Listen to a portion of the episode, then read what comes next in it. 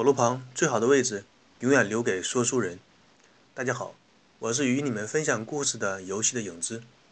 俗话说得好，火车跑得快，那全凭车头带；要想演得好，那配角少不了。红花想要红，那绿叶是必须绿。所以，一款游戏当中，除了养眼的酷炫的电脑特技和美轮美奂的场景，帅哥呢和美女也是必不可少。记得以前暴雪公司在 GBA 的掌机上出过一款游戏，那三个主角长得真是超越你的想象力啊，各种的丑。结果这款游戏在亚洲卖的相当的差，同理可证，你就会明白为什么现在那么多的电影当中的主角甚至是配角。都至少要有一定的颜值才可以出演一部电影，长得丑是真没有人看的。那么作为男性玩家，个人感觉游戏、动漫角色当中最漂亮的两个种族，一个是精灵族，一个是天使族，这是个人最喜爱的两大种族。今天呢，就和大家分享一下关于精灵族的一些知识。提起精灵这个选项呢，大家的脑中第一反应出来的就是。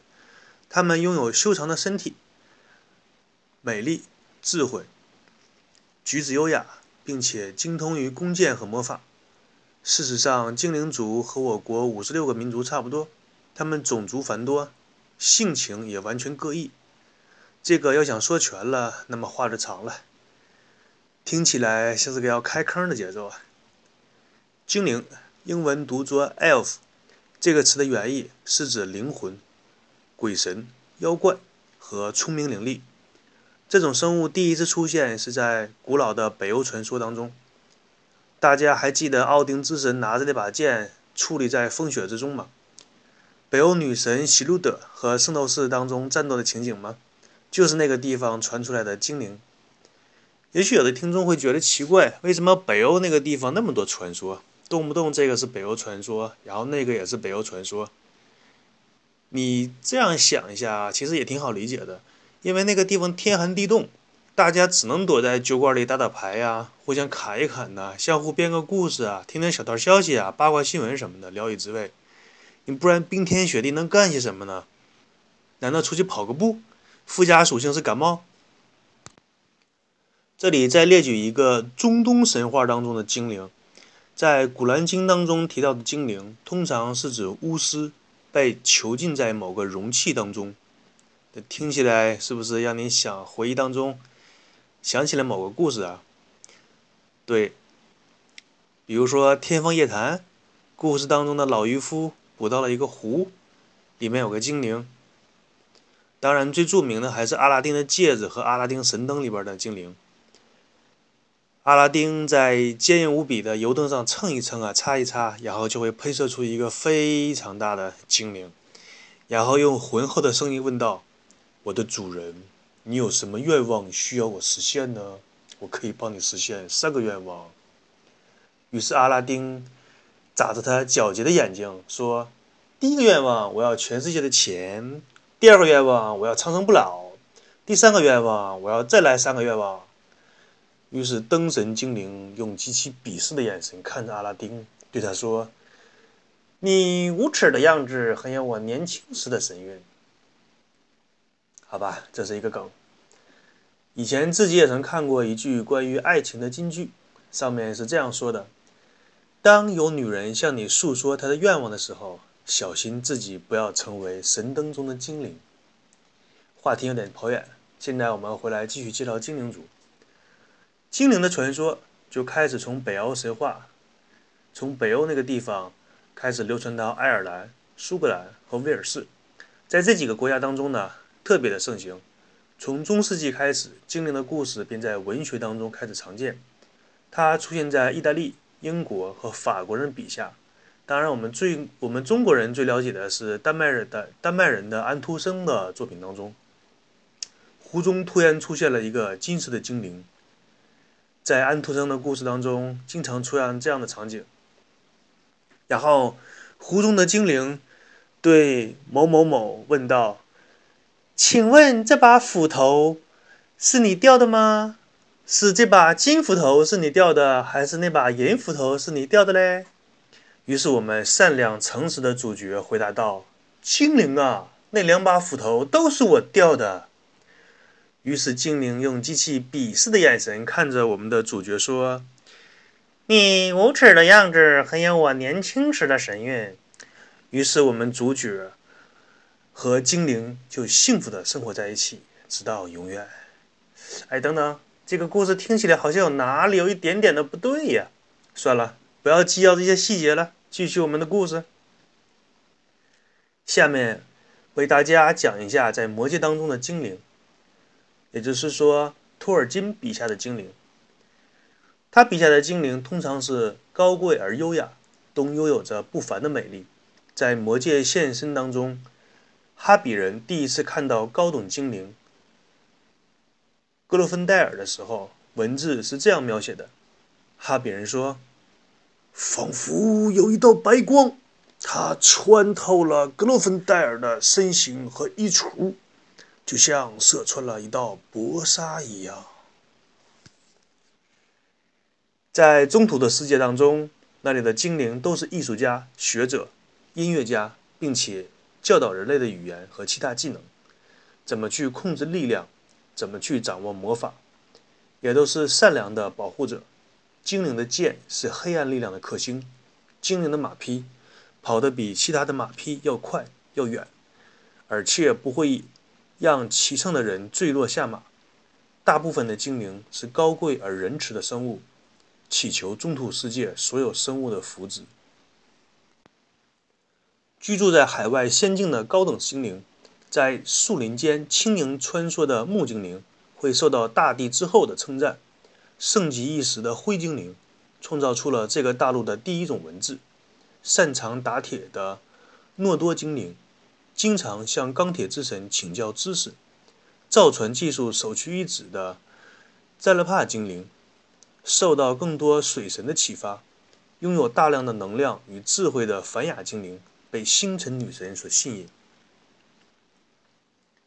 精灵一族潇洒飘逸，剪裁合身，面料考究，一般是灰袍的颜色，在野外作为绿色棕色，穿靴子。通常为长发，耳朵尖尖，皮肤白皙，美丽动人，寿命非常的长，无比的智慧，力量超群，居住于林间和海边。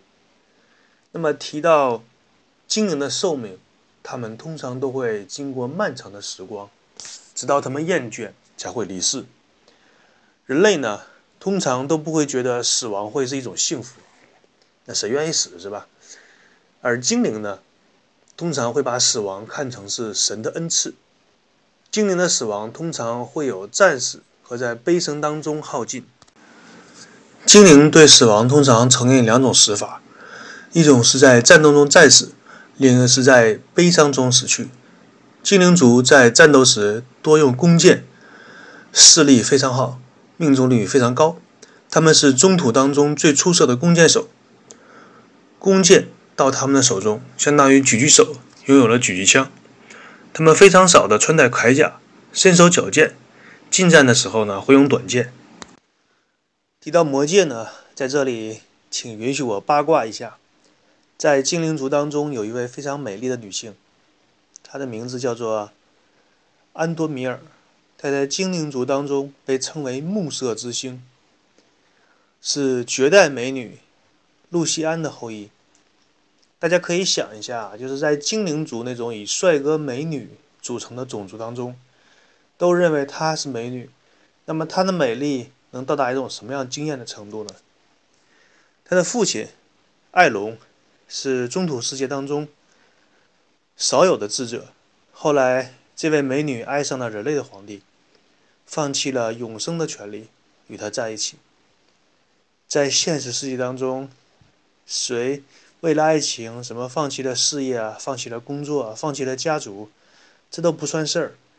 人间绝世美女安多米尔放弃了永生，就是为了跟自己的挚爱在一起。这里我只能感慨一下爱情的伟大。要知道，精灵族那漫长的寿命当中，人类的寿命和之相比，不过是他一生当中转瞬即逝的流星划过天际的一瞬。举个大家比较好联想的例子，就是相当于现实当中某位美女，某位绝世美女，为了跟一个心爱的人在一起，并且他们只能一起生活三个月，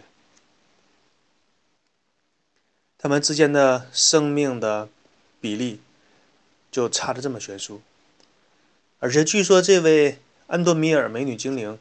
当初是人皇还是个小正太的时候，便一眼看上了他，那真是一见钟情，感觉他就是我一生的最爱，老娘这辈子就嫁给他了，是吧？种族、寿命这都不是问题，跟随自己荷尔蒙的决定。这里给大家普及个小常识啊，就是在我们上幼儿园、上小学的时候呢，基本上来说对异性是没有什么感觉的，等上了初中、高中的时候，嗯。突然间感觉，哎，这一个小姑娘看起来越来越顺眼了，是吧？这个小伙子看来越来越帅气，这个是为什么呢？这是完全由人类身体当中的荷尔蒙决定的，我们才会对异性有好感，对异性呢有吸引力。那么双方的寿命究竟能差多少呢？我曾经在一个《指环王》的影迷那里听到了一个这样的小故事，他是这样跟我说的，他说。当那个男主角还是个小正太的时候，这个女精灵她非常的年轻美丽。双方在结婚的时候呢，她依然年轻美丽。等男主角垂垂老矣的时候，她依然年轻美丽。当我们的男主角死去的时候，她依然年轻美丽。当男主角的坟已经荒草丛生的时候，她依然年轻美丽。不知道过了多少年。男主角所在的那个国家都变得非常荒废、残垣断壁的时候，这个精灵她依然年轻美丽。大家闭上眼睛，想象一下，双方的寿命是一个什么样的差距啊？万能的神啊，会告诉我要怎样拥有一个那样的寿命？好吧，继续介绍精灵。精灵通常展现欢愉，但不追求刺激。常心怀好奇却不贪婪。由于寿命非常漫长，精灵可以以更广阔的观点来看待世上的事物。他们不对琐事钻牛角尖儿。然而，他们追求特定目标的时候，无论是进行冒险、学习以及手艺技术的精进，精灵都可以专心一意，心无旁贷。与精灵做朋友的话，你需要很长时间才可以得到他们的友谊。反过来说，成为他们的敌人也是一样。但精灵想忘记自己的朋友和敌人的时候却很困难。精灵呢，通常不会在意轻微的冒犯，但对严重的侮辱会采取强烈的报复。他们通常会喜欢朴素舒适的衣物。特别是像粉蓝色或者是粉绿色，也喜欢简单雅致的珠宝。精灵拥有优雅细致的身躯，它们美丽，它们聪明，这是其他种族对他们的印象。精灵通常都会比较喜欢旅游，从而成为冒险者、吟游诗人。那么人类的生活节奏呢，让精灵们非常的不习惯。觉得每天会被束缚住，要经过几十年才会改变精灵这一想法。所以，生活在人类社会当中的精灵会寻找那些能够自由散漫的工作来定制自己的生活步调。精灵喜欢展现剑术或者是设计方面的才艺，也喜欢获得强大的魔法，这驱使他们四处冒险去锻炼。世界这么大，精灵想去看看，是吧？善良的精灵呢，可能会反抗暴政，或者是为自己的理想而献身。对于其他种族的态度，精灵认为人类不够细腻，半身人不够沉稳，侏儒太过频繁，矮人则没有幽默感。他们对半精灵带着有一些的怜悯，对半兽人则完全不信任。虽然精灵给人感觉有些傲慢。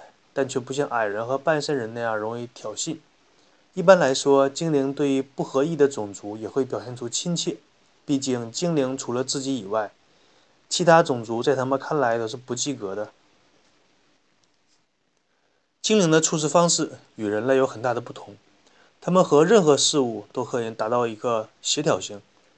精灵会自然而然地协调自己与万物的同化，他们在森林当中就会将自己化为普通的自然事物，在人类社会当中，他们就会尝试着将自己的思考方式与想法和人类同化。人类则习惯于把自己的一些行为习惯感染周围的事物，而精灵则刚好相反，他们习惯融入周围的环境。通常，精灵与人类对话的时候，会让人类觉得，虽然精灵谈吐得当，但是仍然有些不善交际那种感觉。因为精灵早已习惯与万物协调，不曾发展出任何一种社交的模式，所以他们不会用人类的方式来说话，只是单纯针对人对他提出的问题做出回答。关于精灵的协调性呢？在一个关于精灵的传说当中，使用了一段非常优美的文字来进行说明。人类走过森林，就会创造出小路；精灵走过森林，就会变成树木；人类仰望星空，就会创造出星座；精灵仰望星空，就会变成星光。按照中国古派思想来说，精灵已经达到了道法自然的境界。关于精灵的故事呢？今天就与大家分享到这里，我是游戏的影子，让我们在下一个故事当中再见。